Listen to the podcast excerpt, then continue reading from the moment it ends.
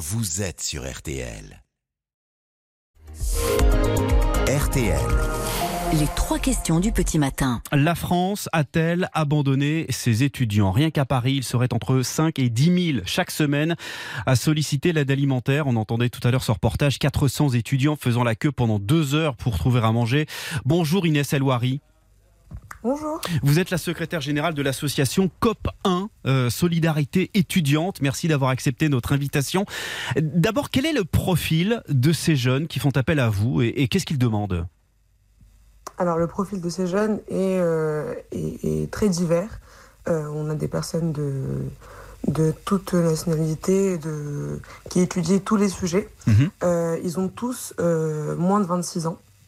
Et donc, c'est la seule, euh, c'est le seul critère euh, pour bénéficier de notre aide. Oui, c'est-à-dire qu'ils n'ont pas le droit aux, aux minima sociaux. Euh, parfois, ils, ils ont droit aux minima sociaux, aux aides de l'État, mais c'est parfois. Enfin, la précarité est Hmm. tellement grande que ce n'est pas suffisant pour faire face à leur, à leur situation. Et comment ils en arrivent là? C'est rupture familiale euh, Ben alors, on- il y a tout- tout- tous les cas de figure sont, sont présents. Euh, mais nous, on s'attache vraiment à, à ne pas s'attarder sur la cause de la précarité, Hmm. mais à apporter une solution euh, durable et essayer de les faire sortir de cette situation. Ils travaillent? Euh, oui. Alors, si leurs études le permettent, ils, ils ont un job étudiant à côté. Hmm. Euh, mais parfois, ce n'est pas possible. Pourquoi ces ruées vers l'aide alimentaire alors qu'on peut manger pour un euro au restaurant universitaire quand on est boursier ou non boursier en situation de précarité grâce au Crous? Alors, c'est déjà une bonne initiative euh, de la part du CROUS, Hmm. mais euh, la situation actuelle elle est telle que ces, ces solutions-là ne sont pas suffisantes. Les horaires d'ouverture des restaurants universitaires sont trop restreints. Euh, les, certains, enfin, certains restaurants n'ouvrent que le midi, et donc il est vraiment nécessaire d'adapter les horaires d'ouverture aux contraintes des étudiants. Nous, on sait que 56% des étudiants qui bénéficient de notre aide vivent en dehors de Paris, et donc l'accès à ces restaurants reste difficile pour les repas du soir, par exemple.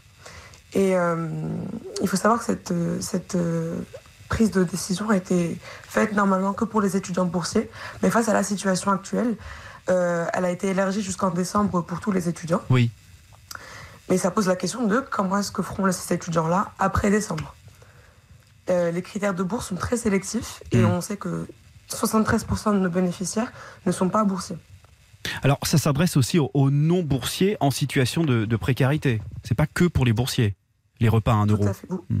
Tout à fait. Voilà. Jusqu'en dé- jusqu'en décembre. Donc aujourd'hui, donc aujourd'hui, Ouais. s'ils ne vont pas euh, manger au resto U pour un, un euro, c'est- ça n'est qu'une question d'horaire. C'est ce que vous dites là.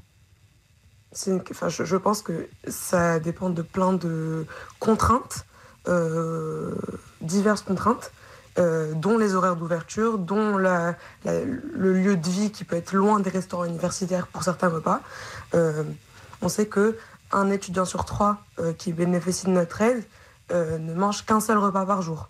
Et donc parfois c'est ce- le seul repas, donc le repas à 1 euro, c'est le seul repas que ces- ces étudiants prennent. Et ils se privent de quoi?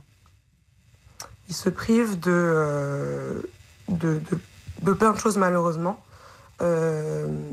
Mais quoi de- que d'internet, de, portable euh alors, euh, on sait que ils sont plus de la moitié à bénéficier euh, de seulement, enfin de moins de 500 euros par, euh, par mois. Mhm. Et donc ils sont contraints de faire des concessions sur tout.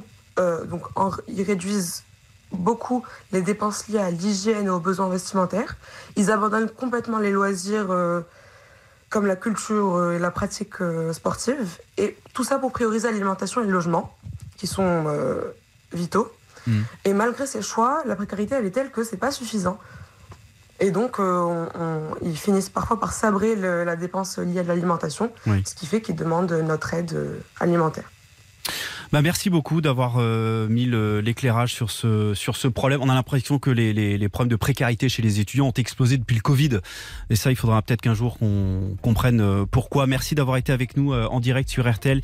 Inès Elouari, secrétaire générale de l'association Copain Solidarité étudiante. Merci à vous. Merci beaucoup.